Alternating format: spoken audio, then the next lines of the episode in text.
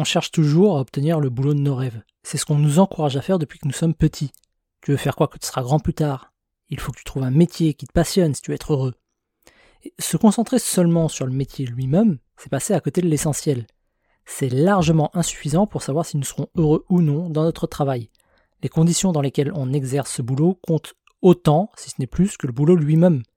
Il faut prendre également en compte tout un tas d'éléments, comme les conditions dans lesquelles on exerce ce métier, est-ce que les collègues sont sympas ou non? Est-ce que la ville où est située l'entreprise, elle est chouette ou non? Quels sont les horaires de travail? À quelle heure je peux me lever le matin? Est-ce que le temps de transport pour aller de chez moi au boulot est important ou non?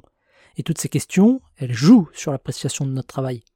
Tout ça fait partie de notre routine quotidienne, de notre rythme de vie, notre lifestyle. Ce mot, il m'emmerde pas mal parce qu'on pense toujours au gars qui bosse 3 heures le matin et puis l'après-midi il profite de la piscine dans sa villa luxe avec sa Porsche dans le garage alors qu'en réalité, tout le monde devrait s'interroger sur son lifestyle qu'il veut avoir. À quoi on veut que nos journées ressemblent. C'est quoi notre journée idéale. Et comment faire pour construire, petit bout par petit bout, cette journée idéale.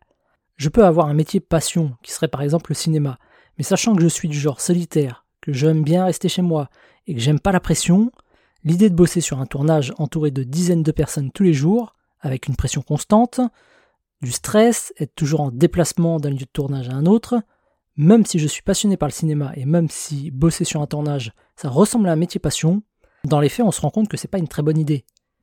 Deux métiers identiques, on va dire comptable par exemple, peuvent être plus ou moins agréables suivant que ce métier est exercé dans un cabinet comptable ou dans une entreprise. Être comptable dans une entreprise, ce sera pas non plus la même chose si l'entreprise n'a que 10 salariés ou si elle en compte 150 on nous demande toujours de se concentrer sur le métier lui-même, trouve un métier qui te passionne et tu seras heureux. Mais on oublie de s'interroger sur tout ce qu'il y a autour de ce métier. On oublie de s'interroger sur ce qui nous rend vraiment heureux. Est-ce que c'est le fait d'être seul ou d'être entouré de gens? Est-ce que c'est le fait de pouvoir choisir ses propres horaires? Ou est-ce que c'est la ville où on habite? Tout ça, ça joue sur l'appréciation de notre travail.